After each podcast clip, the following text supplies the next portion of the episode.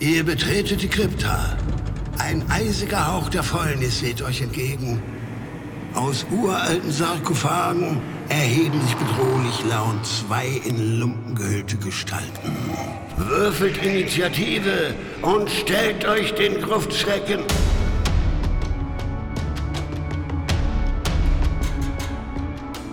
Gruftschrecken, der deutschsprachige Oldschool-Rollenspiel-Podcast. Selbst vom Ether Bunny lassen sich die Gruftschrecken nicht ins Boxhorn jagen und haben sich eines der ältesten OSR-Teile vorgenommen: Monsters of Myth. Und hier gibt es insgesamt 138 Wesen, die es mit der Fiesheit des Kaninchens aufnehmen können, als da wären die Dungeon-Garnele, der Kakafant oder das Schleimlett. Einzig und allein der Wunschkarpfen meint es gut mit den beiden Untoten der Herzen.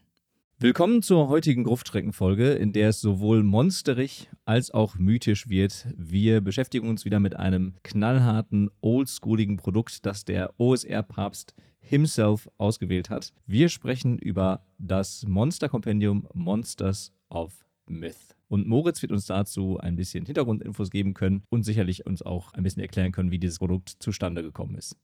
Ja, das Ding ist wirklich uralt, uralt, uralt und dürfte vermutlich nach Osric das erste kompatible Produkt sein, zumindest das erste größere, ambitionierte.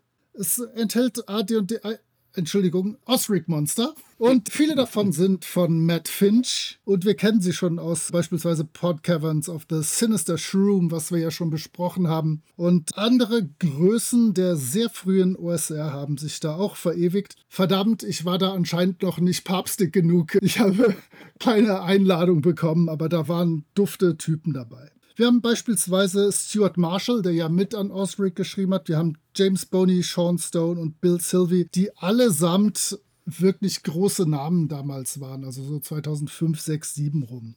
Ich kannte sie damals beispielsweise aus dem Dragon's Food Forum oder aus dem Knights and Knaves Ale House, was dann nochmal die Nische der Nische der Nische bediente und wo dann auch Gary ein- und ausging und sein Bierchen zu sich nahm, so Mitte, Ende der 2000er Jahre.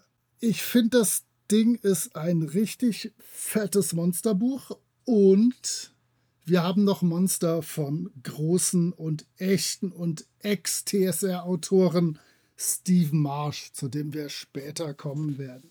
Insgesamt hat Monsters of Myth 123 Monster und 15 Steve Marsh Monster. Wir haben uns die so eingeteilt, dass wir das ein bisschen wie bei der Kapitol bei Stromberg nach Alphabet gemacht haben. Und so stellen wir nacheinander jeder fünf der Monster kurz vor. Dann kommt eine kleine Lobhudelei zu Steve Marsh und dann kommen noch ein paar Steve Marsh Monster. Und dann habt ihr auch die Folge schon wieder geschafft und habt zwei Wochen Ruhe vor uns. Ich bin gespannt. Du bist ja Sachbearbeiter für A bis P. Was hast du zu bieten?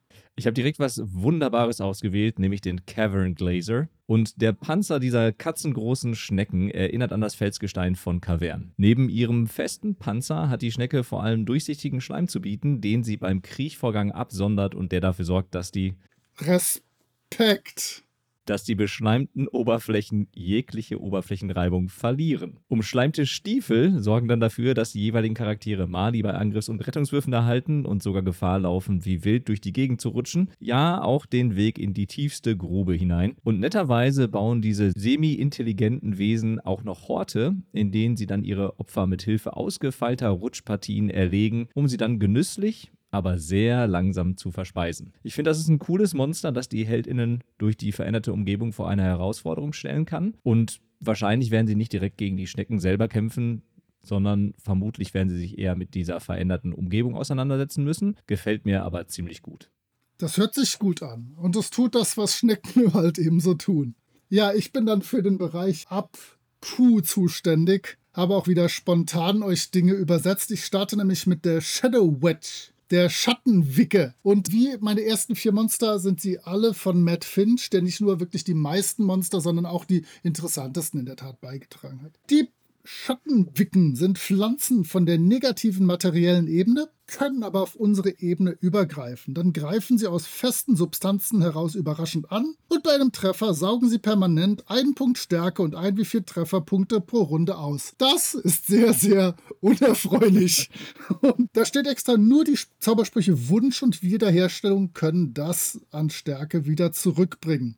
Außerdem haben diese Dinger sechs Trefferwürfel und somit ausreichend Trefferpunkte, um lange zu überleben und ordentlich Stärke abzusaugen. Das ist ein unfairer Shit, aber die Illustration dazu war ganz knuffig mit so Schatten. Tentakeln, beziehungsweise halt keine Tentakeln, mehr so Tendrils, die ich nicht ins Deutsche übersetzen kann. Greifern, Extremitäten, die irgendwo raus zugreifen.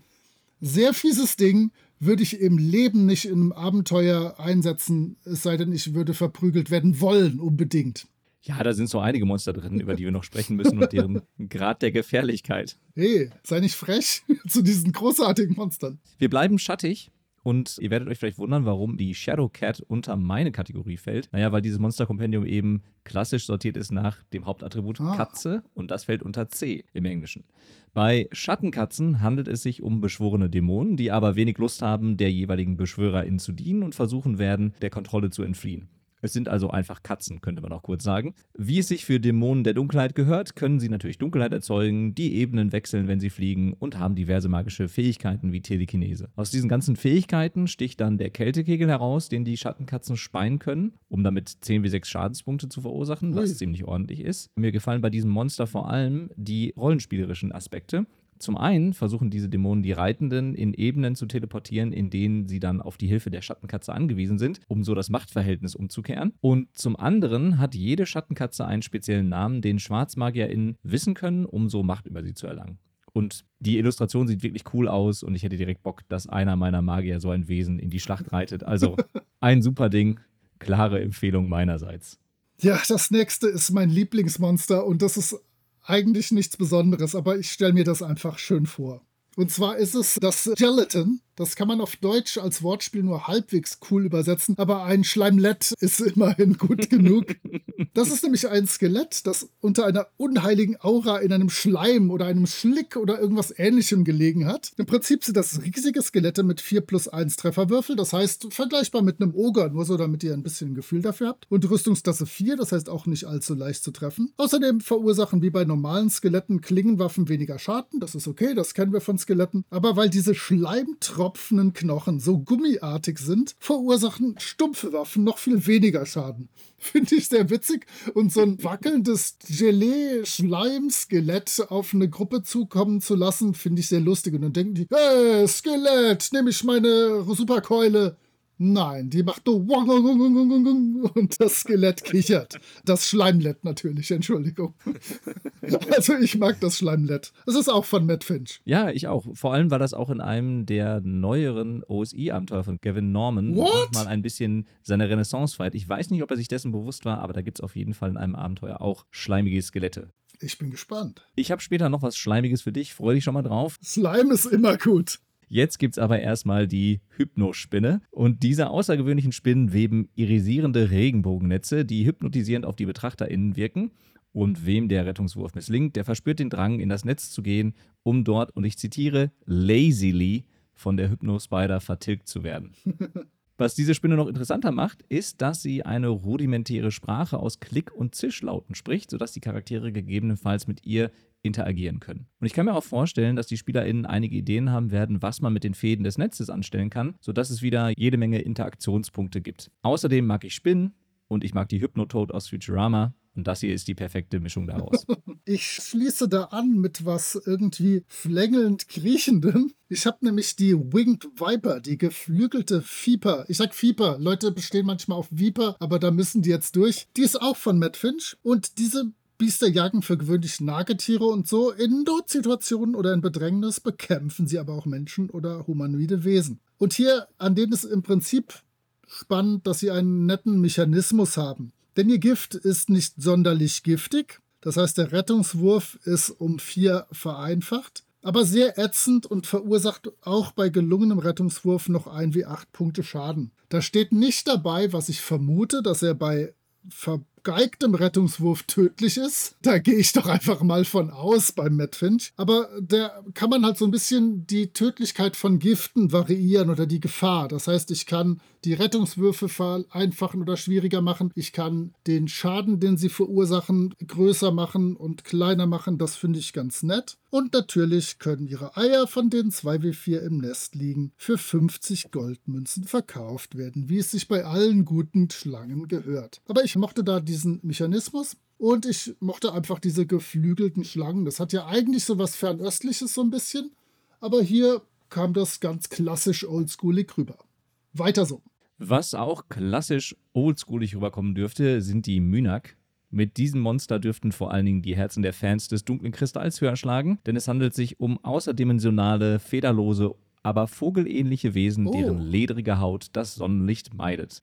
Natürlich verfolgen sie kosmische Pläne des Bösen, die sie als BeraterInnen von bösen HerrscherInnen oder in ihrem Nest in einer Stadt verfolgen, um so die Saat des Bösen zu sehen und ihre kosmischen Pläne zu realisieren, deren Komplexität nur sie selbst verstehen. Wenn man sich mit ihnen anlegt, sollte man sich vor ihrem verzaubernden Balzruf, den beschworenen Aasvögeln und natürlich ihren Zaubern in Acht nehmen. Sie sind immerhin MagierInnen der Stufe 6. Dafür bringen sie aber auch jede Menge Schätze mit, die man erbeuten kann. Insgesamt sind die Mynak sehr cool designt, aber sind wir mal ehrlich, es sind einfach nur die Skeksis aus der dunkle Kristall, was sich auch sehr gut an der coolen Illustration, die es dazu gibt, ablesen lässt. Da hat sich jemand wohl ganz klar inspirieren lassen, aber hey, das ist ein super Ding, würde ich sofort in eines meiner Abenteuer oder in eine meiner Kampagnen einbinden. Das hört sich gut an, absolut. Und gut geklaut ist halb, du weißt schon. Okay, ich habe das vierte Monster von Matt, und zwar die Dungeon Garnele. Das ist ein riesiger, 10 Kilo schwerer, in Dungeons lebender Landhummer. Er ernährt sich von Käfern und Moos, fühlt sich aber schnell bedroht und wird dann aggressiv. Kann ich mir sehr gut vorstellen.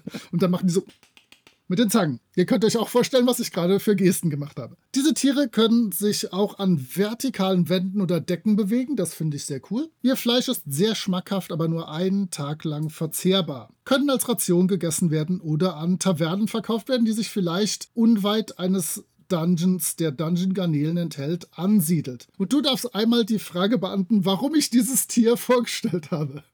Weiß ich nicht, vermutlich als Bezug zu Red on a Stick. Oh ja, jetzt haben wir nämlich Lobster on a Stick.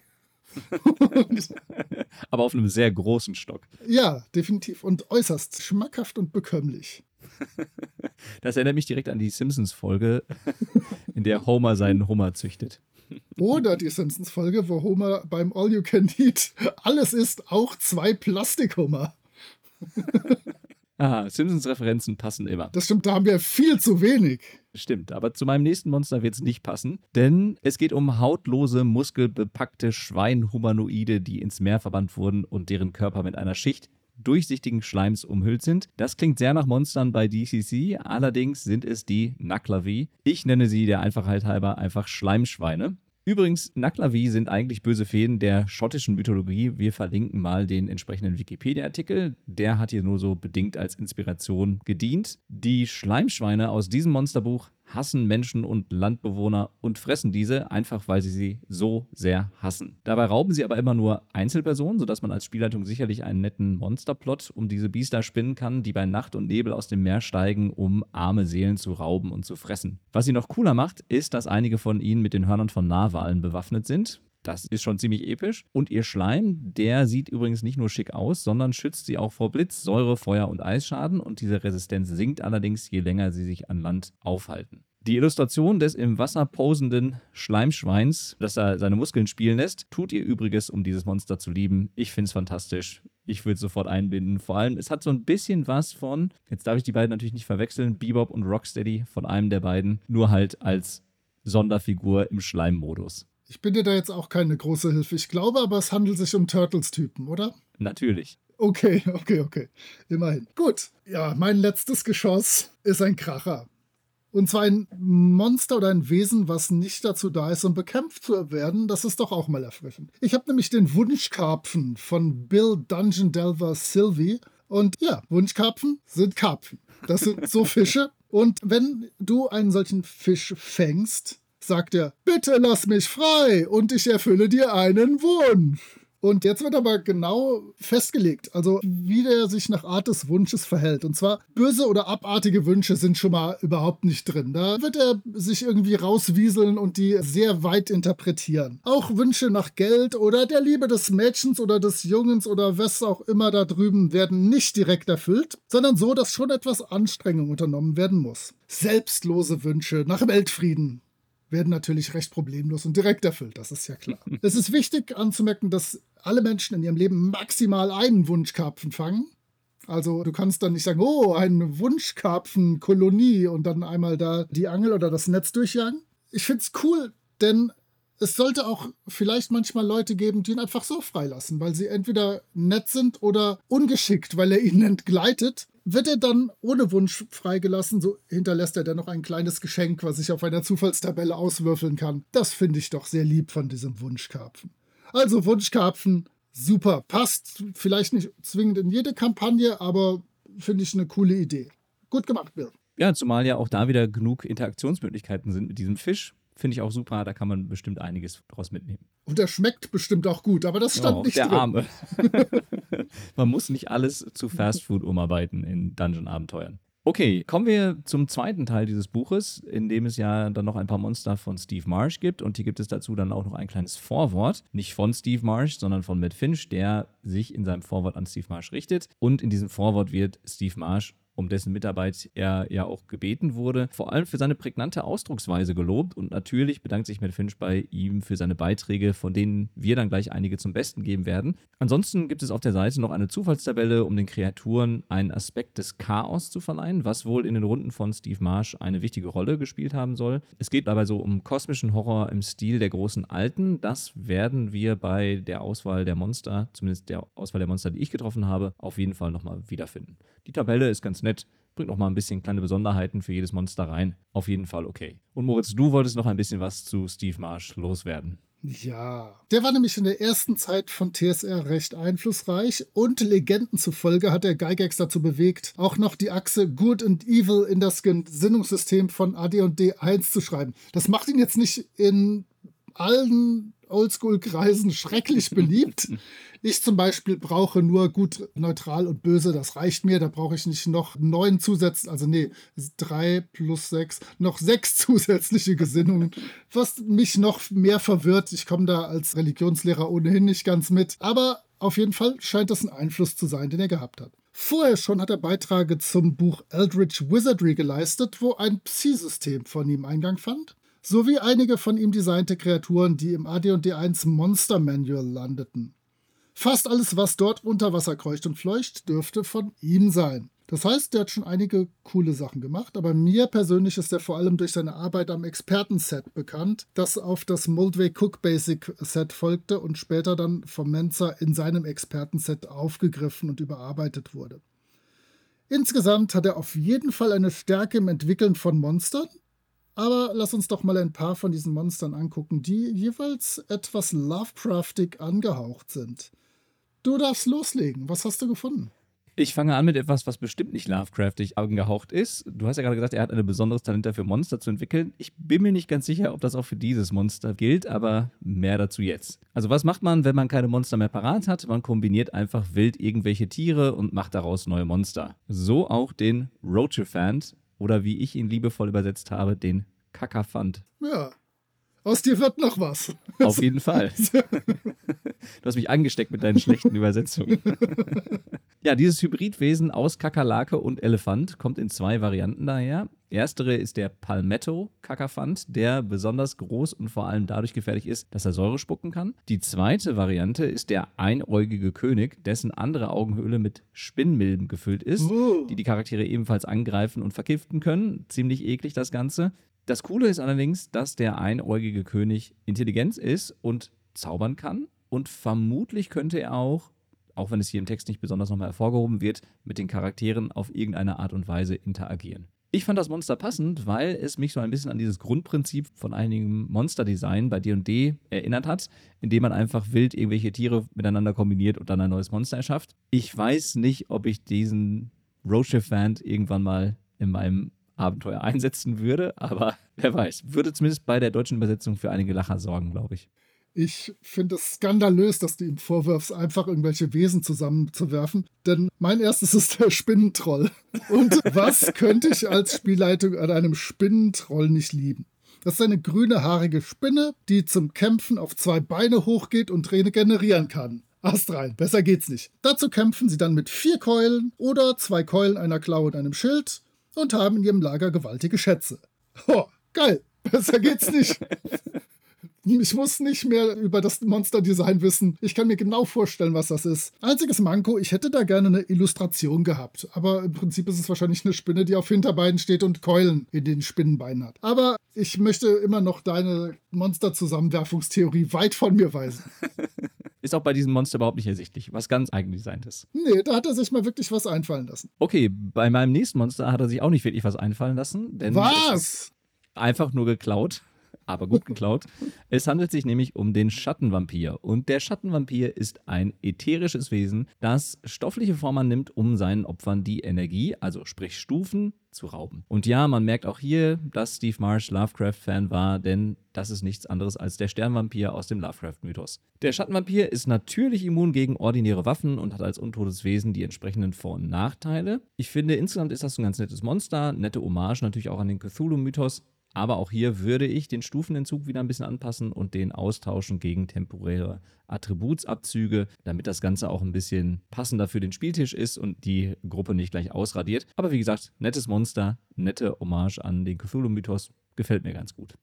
Ja, bei meinem nächsten habe ich keine Ahnung, wie ich es aussprechen soll, wie ich es übersetzen soll oder was ich überhaupt damit anfangen soll. Es ist auf jeden Fall bei mir sehr sympathisch rübergekommen, weil es ein dicker Mann mit Tätowierungen ist. es ist ein Zungpathet, ein Zangpathet, ein, eine, ich weiß es nicht. Auf jeden Fall hat er einen coolen Namen und ich möchte ihn nie mehr aussprechen müssen. Das ist eine außerplanare Wesenheit, angeblich von der Ebene Pandemonium. Es sind riesige, muskulöse Humanoiden, die Haut ist über und über mit Zeichen ähnlich Tätowierungen versehen. Sie werden größer und mächtiger mit jeder vernunftbegabten Kreatur, die sie verspeisen. Hm, eine schöne Idee. Es gibt sechs Clans mit unterschiedlichen Hautfarben. Ich nenne nicht die Hautfarben, sondern die Clans. Teilweise sind es auch die Hautfarben. Feuer, Eis, Erde, Luft, dunkel und grünlich.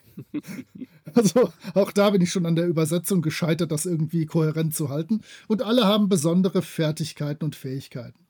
Es gibt auch mächtige MagiewirkerInnen unter ihnen bis zur Spruchstufe 18. Ich wusste gar nicht, dass es so hohe Spruchstufen gibt, aber von mir aus sehr gerne. Wie Dämonen haben sie wahre Namen, können aber, wenn sie sich auf unserer Ebene befinden, keine weiteren Zungen zu sich rufen und Patheten schon gar nicht.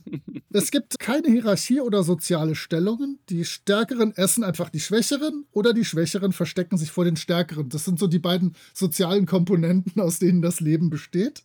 Im Prinzip war es das für die Zungenpatheten und ich wollte einfach den Namen am Schluss nochmal sagen. Ja, sehr schön. Gut, dass wir auch mal über dicke, tätowierte Männer gesprochen haben ja, in diesem richtig. Podcast. Wurde auch langsamer Zeit. Nicht nur über so dünne Tätowierte wie dich. okay, gut. Dann wollten wir noch was sagen zu den Tabellen. Zumindest steht das hier in meinem Skript. Ja, Kannst du was sagen? Nicht wirklich, du kannst gerne anfangen. Ich auch nicht. Also einmal macht es all das, was solche Tabellen tun. Es gibt die Monster nach Stufen-Trefferwürfel sortiert wieder, was natürlich sehr gut und sehr nützlich ist, weil ich so grob schon mal gucken kann, dass ich für meine Abenteuer, wenn ich was entwerfe, was von dem groben Machtlevel finde, was ich brauche. Und es gibt noch eine Sortierung nach Gelände, was auch sehr gut ist. Cool wäre natürlich gewesen, wenn man das mit den klassischen Monstern jetzt noch kombiniert hätte, aber dann hätte es natürlich vermutlich Copyright-Problemchen gegeben und der Herr Wizard of the Coast wäre vom Himmel da niedergekommen und hätte für Probleme gesorgt. Aber ich finde so Listen immer gut. Nach Stufe und nach Gelände sortiert ist immer sinnvoll.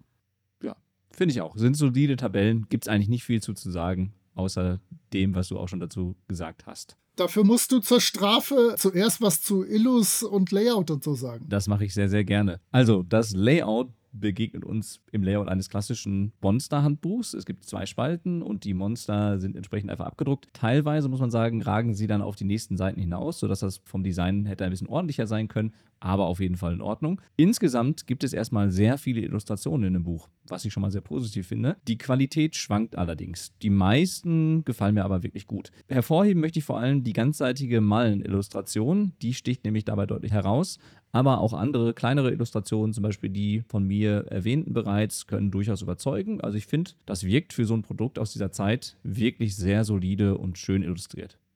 Ja, ich kann da fast überhaupt nichts tun, außer das nochmal zu paraphrasieren. Denn sehr ähnliche Sachen habe ich mir notiert. Das ist klassisch zweispaltig. Das Layout richtet sich einfach grob nach dem AD&D-Style, wie sich das gehörte. Ich persönlich hätte gerne noch etwas Einheitlichkeit gehabt, die dann auch bei AD&D später mit AD&D 2 dazu kam und beispielsweise die Einträge sortiert nach Aussehen, Sozialverhalten, Kampf oder irgendwie halt so eine Struktur oder was essen sie oder irgendwas. Wo kommen sie vor? Solche Dinge. Die muss ich mir hier aus Fließtexten raussuchen. Wenn ich Glück habe, finde ich was sonst nicht. Ich hätte auch gern zu jedem Monster eine Illu, aber das war einfach zu dem Zeitpunkt und ohne geldliches Budget nicht drin. Dafür sind wirklich viele Illus drin. Ich habe mir auch was zu einer Mallen-Illu auf Seite 5 notiert, die ganzseitig ist. Allerdings finde ich, dass da der Zwerg und der Kämpfer mit einem riesigen Drachen kämpfen und Mullen das heute wahrscheinlich noch etwas präziser alles ausarbeiten würde. Also man kann schon sehen, dass da eine künstlerische Entwicklung in den letzten Jahren stattgefunden hat.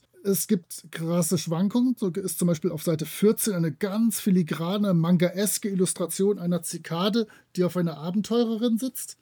Dann habe ich eine ganzseitige Mallen-Illu nochmal auf Seite 34 mit einem echt mies gezeichneten Kobold, der sich zwischen Wurzeln versteckt. Da hätte ich fast nicht glauben wollen, dass das von ihm ist, aber es stand sein Name unten drunter. Pech gehabt. Auf Seite 36 ist wieder unser Frosche, unser Pilzemoth. Ich weiß nicht mehr, wie wir ihn damals übersetzt haben, von Matt Finch, den wir ja auch aus dem Shroom kennen. Sehr grob, sehr chaotisch, gefällt mir immer noch sehr gut. Und dann haben wir auf Seite 41 eine Illustration eines fernöstlichen Kämpfers, der eine spärlich bekleidete Frau vor einem fernöstlichen Riesen verteidigt. Hat irgendwie was von einer schlechten Steingräber-Illustration und hätte auch in einer Wüstenversion von Myranor so stattfinden können. Da musste ich ein bisschen kichern, als ich da drüber geblättert habe. Also sehr, sehr wechselhafte Qualität. Aber wie gesagt, die hatten halt null Budget für sämtliche Sachen. Das waren alles Liebesdienste, die da erwiesen wurden. Deswegen darfst du gerne mal sagen, wie du es insgesamt findest. Insgesamt kann ich mich da ganz kurz fassen. Ich finde, das ist ein cooles Monsterhandbuch mit vielen netten Ideen und ein paar weirden Monstern von mir gibt es dafür eine klare Empfehlung. Ich finde, das lohnt sich auf jeden Fall da reinzugucken. Ich weiß gar nicht, ob man es noch in gedruckter Form bekommen kann, als PDF auf jeden Fall. Und dann ist es natürlich auch dementsprechend günstig. Und wenn man ein bisschen Inspiration braucht, um sein Spiel ein bisschen aufzufrischen durch abgefahrene Monster, findet man hier sicherlich einige Inspirationen. Wie gesagt, wir haben ja gerade schon gesagt, mit ein paar Abstrichen, wenn es darum geht, etwas über das Verhalten der Monster aus den Texten herauszuarbeiten. Aber an sich gefällt es mir. Ich finde die Titelillustration macht nicht klar, wie gut das Buch innen drin ist, denn die ist noch so ein bisschen skizzenhaft, obwohl sie bunt ist und viele Sachen drauf entdecken lässt. Aber ja, das war für mich lange ein Referenzwerk, was oldschoolige Monster angeht und nicht offiziell von TSR rausgegeben wurde. Da ist viel super Kram drin und ich bin ein bisschen traurig im Nachhinein, dass ich da nicht irgendwas reinschmuggeln konnte, denn ich hing damals in diesen Kreisen rum das wäre also gut möglich gewesen. Verdammt! Zu spät. Ja. Dafür kannst du dich ja bei diversen neueren Projekten dann wieder beteiligen und dich einbringen. Ich versuch's. okay, dann war es das schon wieder mit unserer heutigen Gruftschrecken-Folge. In der nächsten Folge, wenn mich meine Erinnerung nicht täuscht, werden wir über schwarze Würmer sprechen müssen. Ich weiß es wirklich nicht und bin genauso gespannt wie unsere ZuhörerInnen. Ich bin gespannt und freue mich drauf. Es gibt wieder was Neues. Mal sehen, wie du das findest. Uh. Und wie ich es finde. Ich weiß es auch noch nicht. Mal sehen. Also, macht's gut. Bis zum nächsten Mal. Ciao. Tschüss.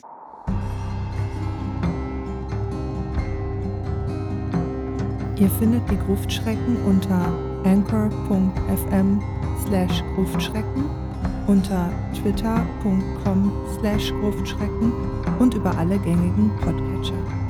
Vielen Dank an Sascha von Yellow King Productions für die Produktion des Intros. Dank auch an Nick DiSalvo und seine Band Elda für die freundliche Genehmigung, ihren Song 3 für das Outro nutzen zu dürfen. Wir freuen uns über inhaltliches Feedback, positive Bewertungen und neue HörerInnen.